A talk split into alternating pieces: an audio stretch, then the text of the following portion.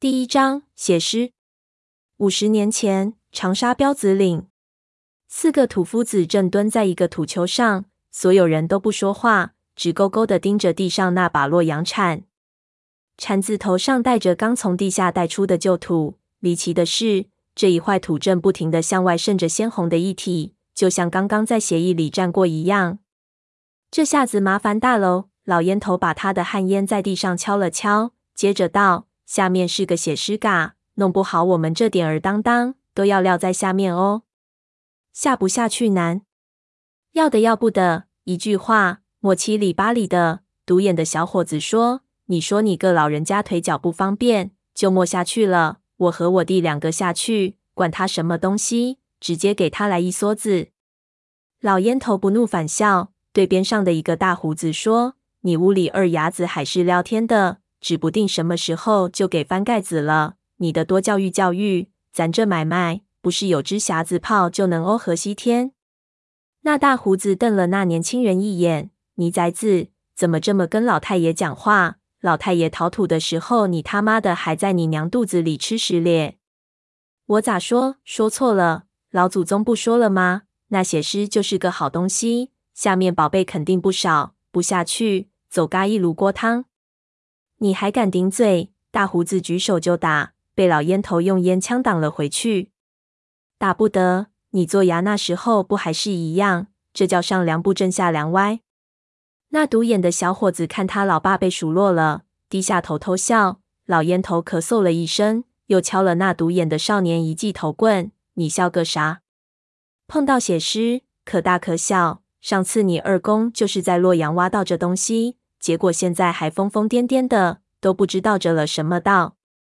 等一下，我先下去，你跟在我后面。二伢子，你带个土耗子殿后；三伢子，你就别下去了。四个人都下去，想退都来不及退。你就拉着土耗子的尾巴，我们在里面一吆喝，你就把东西拉出来。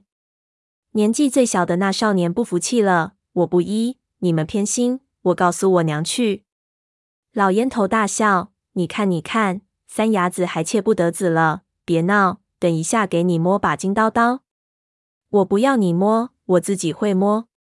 那独眼老二就火了，一把揪住老三的耳朵：“你这杂家伙，跟我寻事蜜蜂窝，招呼老子发宝气难！”那年纪最小的少年看样子平日挨过不少揍，一看他二哥真火了，就吓得不敢吭声了，指望着他爹求救。怎料他爹已经去收拾家伙去了。他二哥这下得意了，你何时卡样不带爱香啰？这次老头子也不帮你，你要再吆喝，我拧你个花麻鸡巴！老烟头拍拍老二的肩膀，大叫一声：“小子们，操家伙啰！”说完，一把旋风铲已经舞开了。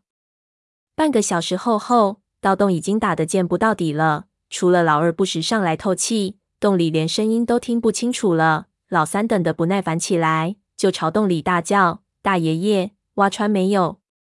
隔了有好几秒，里面才传来一阵模糊的声音。不知道，你待在上面，拉好好绳子。是他二哥的声音。然后听到他那老烟头咳嗽了一声，轻点声听，有动静。然后就是死一般的沉寂。老三知道下面肯定有什么变故，吓得也不敢说话了。突然，他听到一阵让人毛骨悚然的咯咯声。好像蛤蟆叫一样的从洞里发出来，然后他二哥在下面大吼了一声：“三伢子，拉！”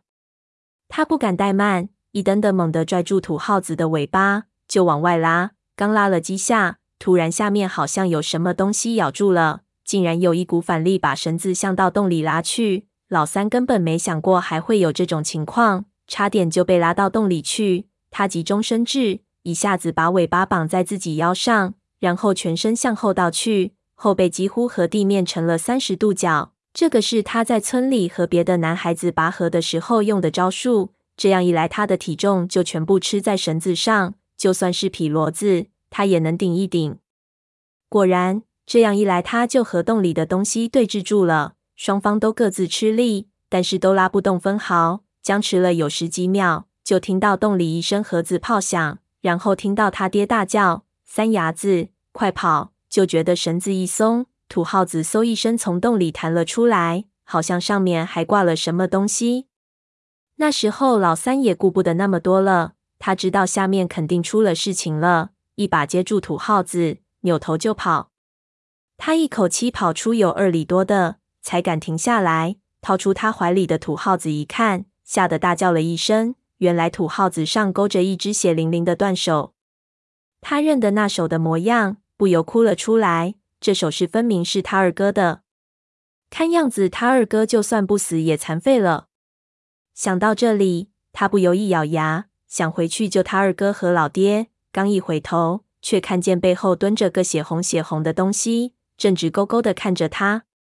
这老三也不是个二流货色，平日里跟着他老爹大浪淘沙。离奇的事情见过不少，知道这的底下的，什么事情都有可能发生。最重要的不是大惊小怪，而是随机应变。要知道，再凶险的鬼也强不过一伙人。这什么黑凶白凶的，也得遵守物理定律。一梭子子弹打过去，打烂了也就没什么好怕的了。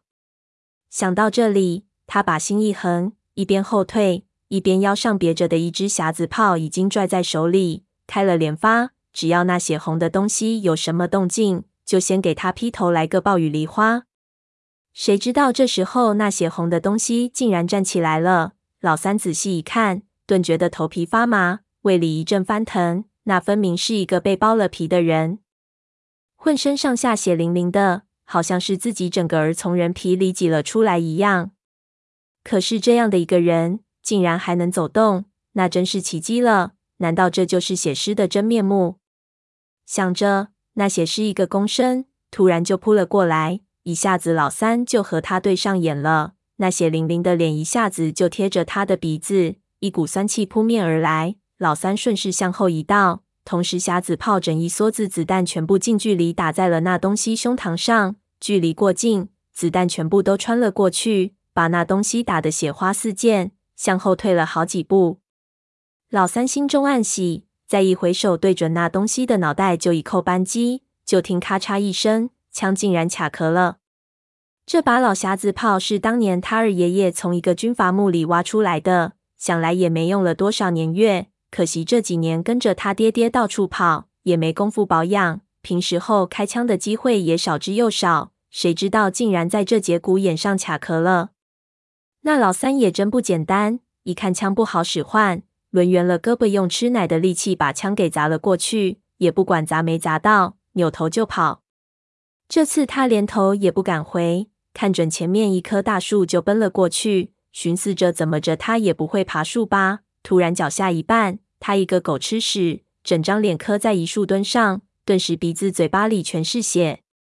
老三狠狠一巴掌拍在地上，心里那个气啊！妈的，怎么就这么背？这时候听到后面风声响起，知道阎王爷来点名了，心一横，死就死吧，索性就趴在地上不起来了。没成想，那具血尸好像没看到他一样，竟然从他身上踩了过去。那血淋淋的脚板马上在他背后印下一个印子。这血尸出奇的重，一脚下去，老三就觉得嗓子一甜，只觉胆汁都被像踩吐了出来，而且背上那被踩过地方马上一阵奇痒。眼前马上朦胧起来，他马上意识到自己可能中毒了，而且毒性还非常的猛烈。恍惚间，他看到不远处的地方，他二哥的那只手里好像还握着什么东西。他用力眨了眨眼睛，仔细一看，原来是一块骨骼片。他心想，自家二哥拼了命都要带出来的东西，肯定不是寻常东西。现在又不知道他们怎么样了，我好歹得把东西收好。万一我真的死了，他们找到我的尸体，也能从我身上找得着。那二哥的这只手也不算白断了，我也不至于白死。他一边这么想着，一边艰难的爬过去，用力掰开二哥紧握的手，把那薄片从掌心里拿出来，塞进了自己袖子里。这个时候，他的耳朵也开始风鸣了，眼睛就像蒙了一层纱一样，手脚都开始凉起来。按他以往的经验，现在他裤裆里肯定大小便一大堆，中尸毒的人都死得很难看。他现在最希望的是不要给隔壁村的二丫头看见自己这个样子。他就这么混混着胡想，脑子已经不怎么听他使唤了。这时候，他又开始隐隐约约的听到他在到洞口听到的那种咯咯怪声。老三隐约觉得一丝不对，刚才和血狮搏斗了这么些时候，也没听他叫过一声，现在怎么又叫起来了？难道刚才的那只并不是血狮？那刚才看到的又是什么东西呢？可惜这个时候他已经基本无法做思考了。他条件反射的抬起头看了一下。只见一张巨大的怪脸正俯下身子看着他，两只没有瞳孔的眼睛里空荡荡的，毫无生气。